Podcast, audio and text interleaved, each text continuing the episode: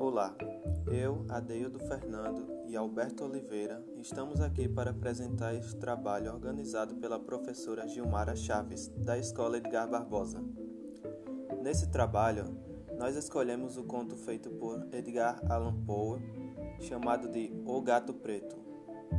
O Gato Preto conta a história de, uma, de acontecimentos terríveis em que uma pessoa que tinha uma vida feliz e passou a odiar a tudo e todos.